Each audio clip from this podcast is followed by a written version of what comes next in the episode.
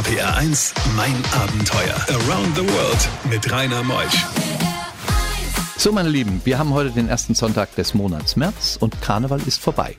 Den einen freut's, der andere bedauert's, wie auch immer, es war eine schöne Zeit gewesen. Stefan Meurisch ist heute Morgen bei mir. Er hat Wanderstiefel geschnürt und ist ohne einen Cent, das müsst ihr euch vorstellen, von Bayern bis nach Tibet marschiert. Jahre war er unterwegs, genauer gesagt vier. Was er da alles erlebt hat, das erfahren wir bis zwölf. RPR 1, das Original.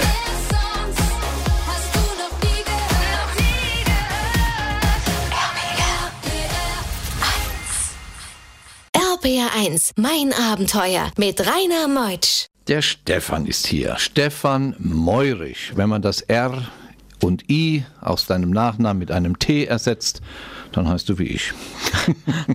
Stefan, wo kommst du her? Heute aus München. Aus München, bist gelernter Elektriker und hattest dann eine Idee.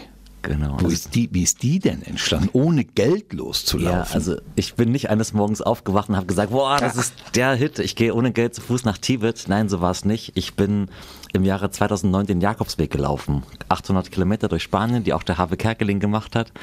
Und da habe ich gemerkt, dass mir das Wandern richtig viel Spaß macht. Zu Fuß durch ein Land zu reisen, sehr langsam voranzukommen sehr nah an den Menschen dran zu sein, nicht zu wissen, was passiert heute, wo schlafe ich, was kriege ich zu essen und auch so ein bisschen die persönliche Herausforderung, ohne das, die Sprache des Landes zu kennen. Ähm, das hat mir da einfach so einen großen Spaß gemacht. Ich habe auch gemerkt, je näher wir dem Ziel gekommen sind, Santiago de Compostela, umso kürzere Tagesetappen sind wir gelaufen, weil wir da gar nicht ankommen wollten. Wir wollten wir wollten, dass es ewig so weitergeht. Und na, noch ein Tag, aber irgendwann war die Reise eben vorbei und in mir ist der Wunsch entstanden, eine längere Reise zu machen.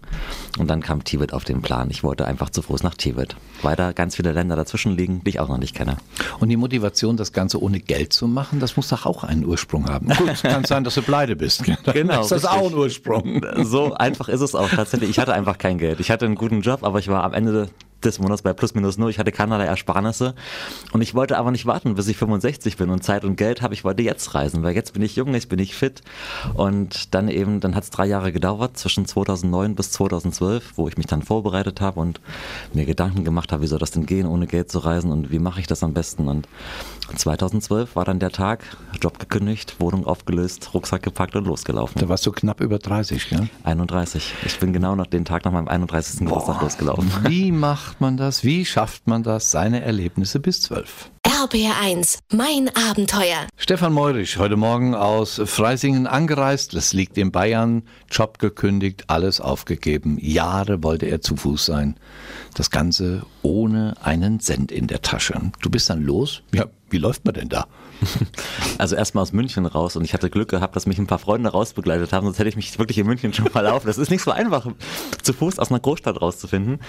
Und ähm, dann ja einfach immer Richtung Osten und ich habe halt pro Tag so 15 bis 20 Kilometer geschafft und es war total lustig. Dann die erste Nacht dann irgendwo halt angeklopft und, und nach dem Schlafplatz gefragt und ja, wo willst du denn hin mit diesem großen Rucksack? Ja, ich gehe nach Tibet. Nee, nicht dein Ernst, oder? Und ja, heute ist der erste Tag. Ich bin jetzt 15 Kilometer aus München raus und boah, da bist du echt weit gekommen, so mit so einem zwinkernden Auge.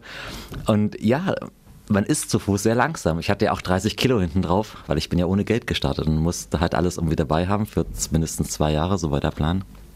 Und ähm, ich war halt sehr, sehr langsam. Am ersten Tag 15 Kilometer und dann wieder 15. Und wenn man Da das warst du immer noch in Deutschland. ja, ja, ich war noch lange in Deutschland. Dann ging es erst in Österreich weiter und das war das Beste, was ich machen konnte. Langsam reisen, zu Fuß, von der Haustür aus starten. Ich kann die Sprache, ich kann so lernen, auf Menschen zuzugehen und wie in der Schule.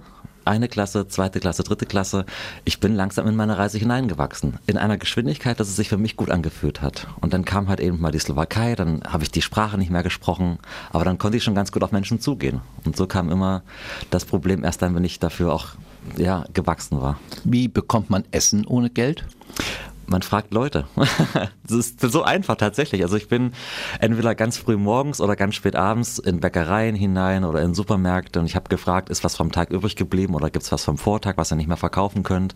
Und da gab's ganz oft irgendwie eine Butterbrezel mit auf dem Weg oder irgendwie ein Brot von gestern und die meisten fanden den Mut einfach so klasse, dass ich mich da hinstelle und mich auf diesen weiten Weg be begebe und dann ähm, auch noch ohne Geld und dass ich da frage und da gab es immer irgendwie eine Semmel oder irgendwas, ein Stück Kuchen manchmal sogar und ja. Nun hast du auch eine äh, wunderbare Empathie und eine tolle Ausstrahlung. Ich glaube, das macht es auch noch aus. Das ist ein positiver Mensch. Heute Morgen bei mir Stefan Meurisch. Bei diesen Geschichten hält die Welt den Atem an. RBR1, mein Abenteuer mit Rainer Meutsch. Der Buchautor von Ich gehe dann mal nach Tibet, Stefan Meurisch, ist bei mir. 13.000 Kilometer, 13 Länder, null Budget. Kein Geld in der Tasche. Wir sind irgendwo im Balkan auf Richtung Istanbul marschieren wir zu und das heißt ja Konstantinopel alt, Istanbul die eine Seite neu. Wie kommt man wohl über das Meer? Da gibt es eine Brücke. Zwei sogar, zwei. zwei, die, As die asiatische und die Bosporus. Aber wie hast du das gemacht? Wie bist du da? Ja, man darf leider nicht über diese Brücken drüber laufen. Das wusste ich vorher schon, aber ich habe es dann wirklich mal versucht und bin auf die Brücke zugelaufen. Dann stehen da Polizisten, viele Polizisten, die sind bewaffnet und die haben gute Argumente, dass man da nicht drüber laufen darf, weil in den 70ern, als diese Brücken gebaut wurden, durfte man noch drüber gehen. Dann sind aber viele Menschen auf die doofe Idee gekommen, da runter zu springen. Und seitdem sagt der Bürgermeister, mach mal nicht mehr. Du musst den Bus nehmen oder du fährst mit der Fähre auf die andere Seite zu Fuß oder mit dem Rad geht's nicht. Und ich habe dann halt mit dem Bürgermeister versucht zu sprechen, habe dann wenigstens ähm, mit dem äh, Konsulat sprechen können. Und die haben mir einfach erklärt, bei so einer riesen Metropole, 17 Millionen Menschen, wenn wir diese Brücken nur für 10 Minuten sperren müssten, damit du da drüber laufen kannst, es gibt ein riesen Chaos, wir können dir da nicht helfen.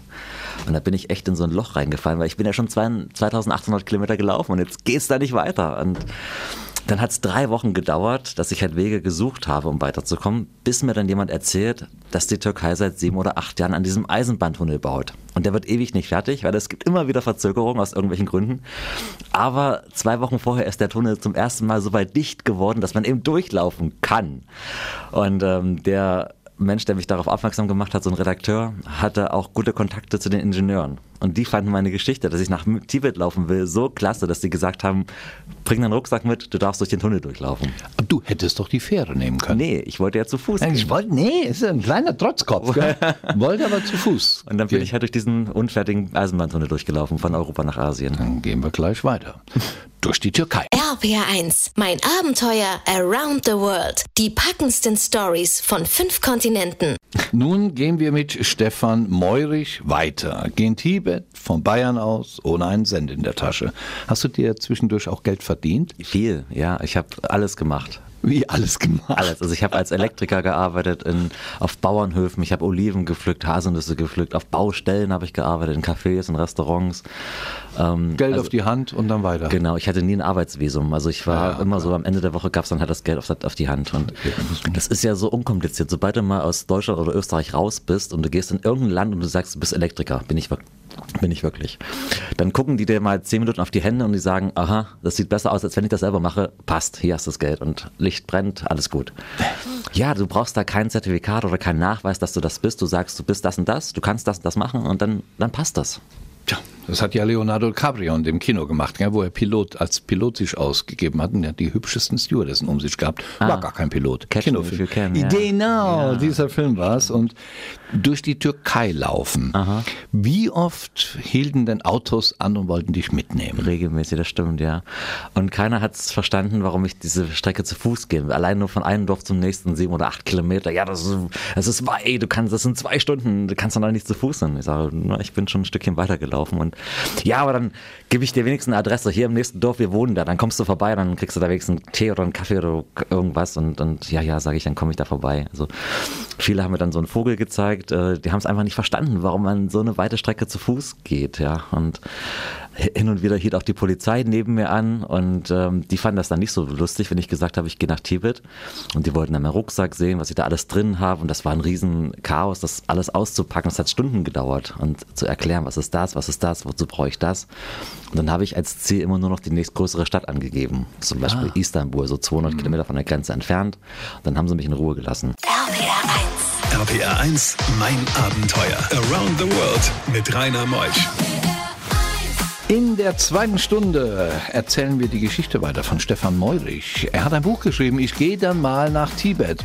Hört sich doch gut an, gell? Aber das Ganze ohne einen Cent in der Tasche. Und er hat grundsätzlich jedes Transportmittel abgelehnt. Er wollte zu Fuß. Und das hat er geschafft, 13.000 Kilometer.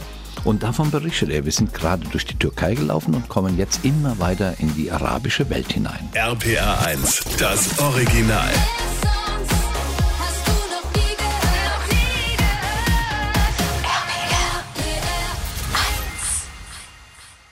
RPR 1, mein Abenteuer mit Rainer Meutsch. Arabien ist das Stichwort Stefan Meurich, der das Buch geschrieben hat, im Knesebeck Stories Verlag erschienen. Ich gehe dann mal nach Tibet, 13.000 Kilometer, 13 Länder, null, null Budget und ähm, hat auch eine ISBN-Nummer, die wäre jetzt zu lang. Einfach im Knesebeck Verlag mal schauen oder im Internet Stefan Meurich. Er hat dieses tolle Buch geschrieben und wir sind jetzt durch die Türkei. Was kommt denn danach? Da kommt Georgien, irgendwann Iran, Armenien. Hm. Ja, da braucht man eine gute Leber, weil in der Türkei gibt es ja wenig Alkohol oder fast gar keinen. In Georgien fangen sie aber dann 8 Uhr morgens schon an zu trinken und die trinken richtig und da hatte ich viele Proben zu bestehen. Weil es gibt halt, wenn du bei einer Familie in Georgien eingeladen bist, ich kann ja nicht wegrennen. Ich habe ja diesen riesen 30-Kilo-Rucksack hinten drauf, die, die fangen mich ja nach einer Minute wieder ein. Und dann sitzt du da halt bei einer Familie am Tisch und dann wird halt irgendwann ein Toast ausgesprochen. Da steht jemand auf und dann hat man so ein Horn in der Hand und dieses Horn ist mit Wein gefüllt.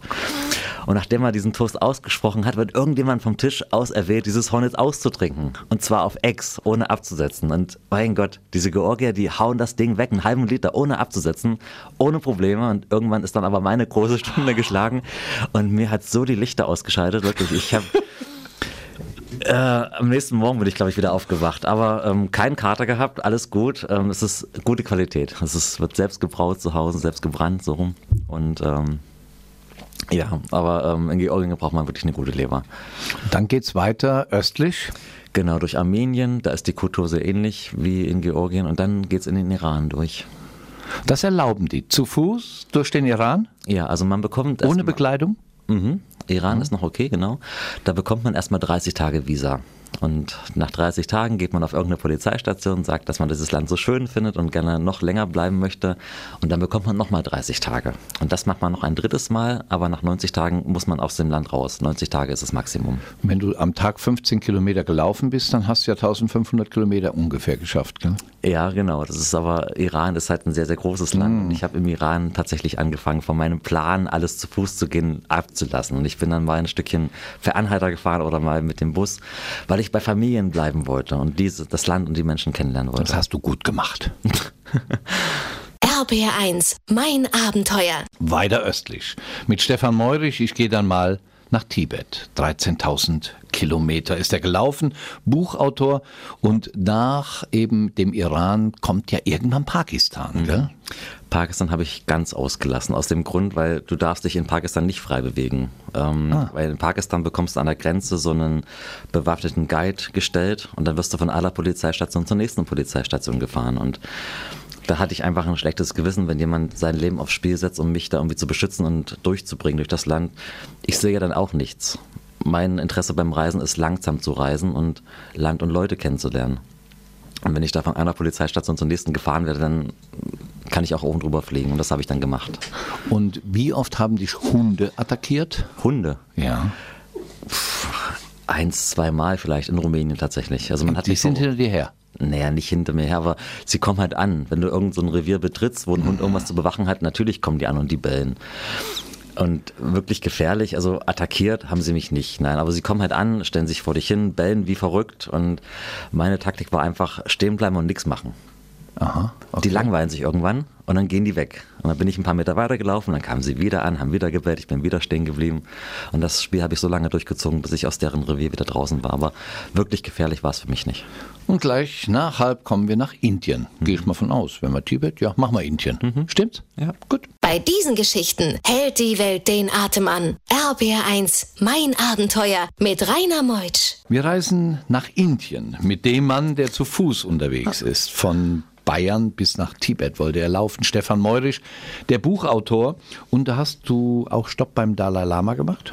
War Ich war tatsächlich dort in Dharamsala und ich habe ihn aber knapp verpasst, zweimal. Zum, beim ersten Mal, wo ich da war, da war er gerade auf Tournee unterwegs in anderen Ländern. Beim zweiten Mal, wo ich da war, da ging es ihm gesundheitlich nicht so gut, da hat er keinen Besuch empfangen, leider. Mhm. Aber ich habe es versucht. Zweimal. Allein in der Nähe zu sein, hat doch was, gell? Es ist schön, in Nordindien Zeit zu verbringen, weil eine ganz, ganz große tibetische Gemeinschaft dort lebt. Das sind die, die halt in den 50er Jahren mit dem Dalai Lama aus Tibet geflohen sind nach Nordindien und das Schöne dort ist zu sehen, dass sie ihre Kultur dort ausleben können, dass sie all die Dinge dort machen dürfen, die sie in Tibet selber nicht machen dürfen.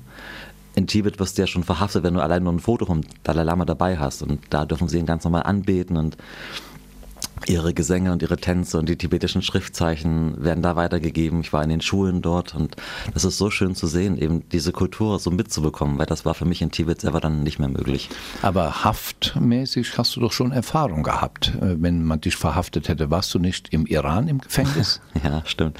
Was hast du ähm, da gemacht? Ja. Ein Mädchen zu lange angeguckt. Das stimmt, ja. ähm, es gibt ja tausend Regeln, was man im Iran alles nicht darf und ähm, eine Regel davon ist unter anderem, dass man natürlich ähm, keine Freundin oder einen Freund haben darf, sondern man muss heiraten. Es ist, äh, oder ein Heiratsversprechen muss zumindest ausgesprochen sein, damit man irgendwie Zeit miteinander verbringt. Jetzt wollen wir es aber wissen. Ich habe nicht geheiratet, nein. Aber ich hatte halt äh, eine Freundin im Iran gehabt, eine Iranerin, was natürlich nicht okay ist, ähm, geht gar nicht.